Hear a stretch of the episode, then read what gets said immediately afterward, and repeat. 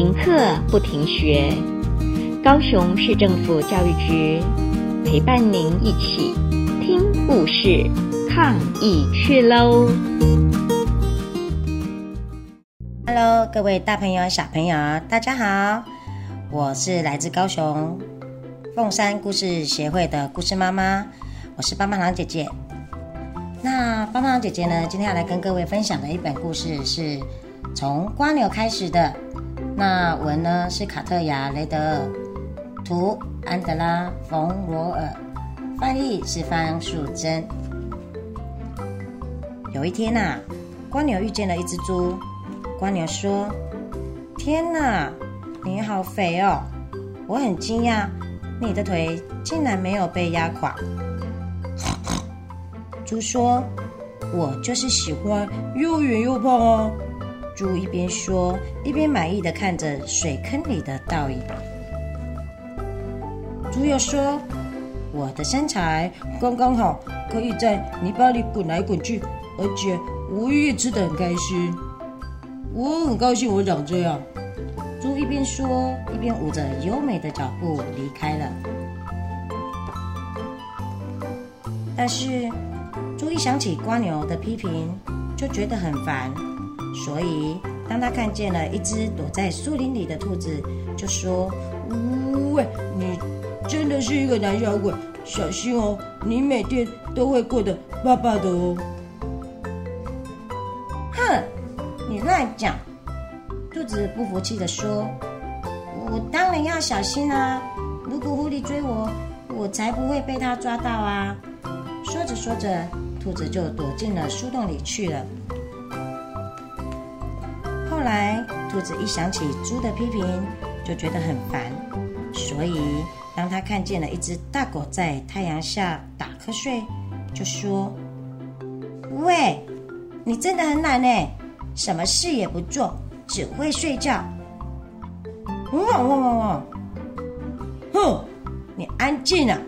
大狗说：“我的日子过得很舒服，不是吗？”大狗又说。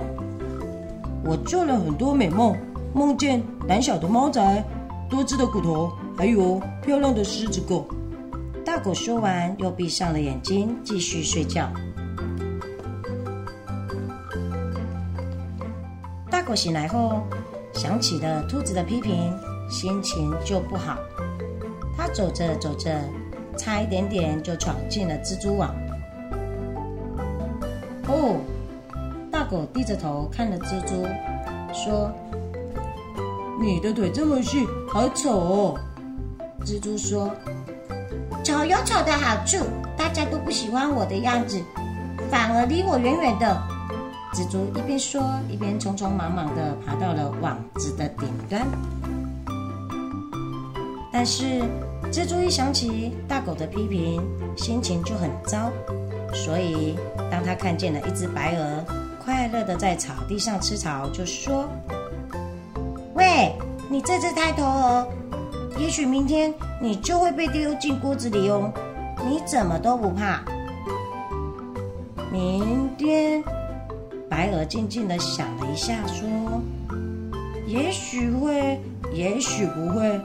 为什么我要烦恼不能避免的事呢？”白鹅说。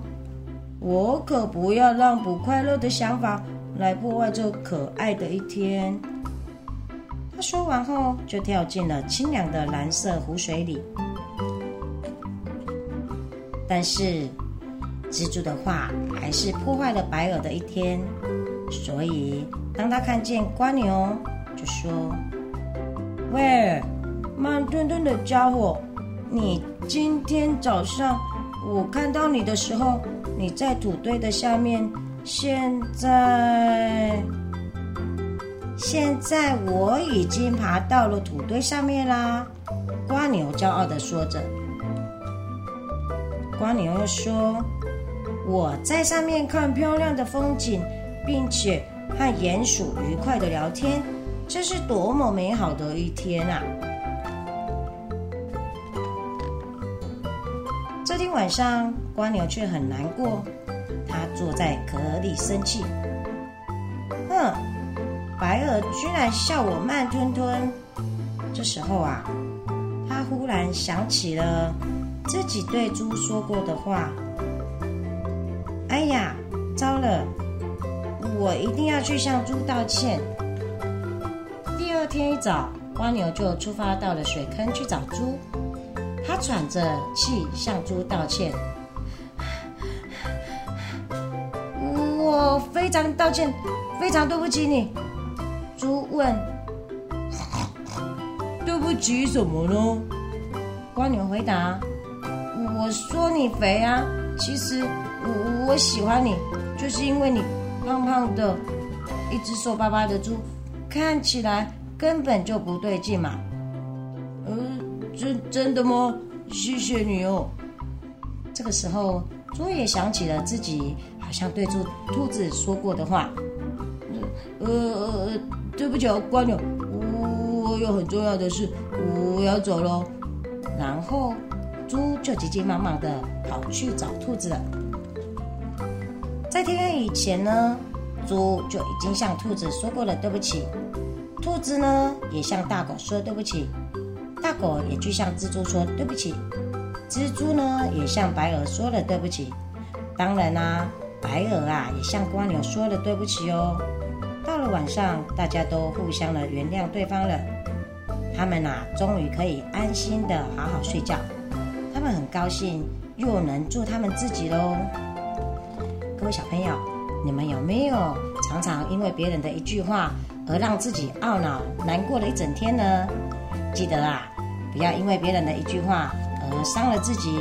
那还有啊，当然我们在对别人讲话的时候呢，也要谨言慎行哦，这样才不会伤了别人又伤了自己哦。那我们今天的故事就分享到这里了，下次见。故事听完了。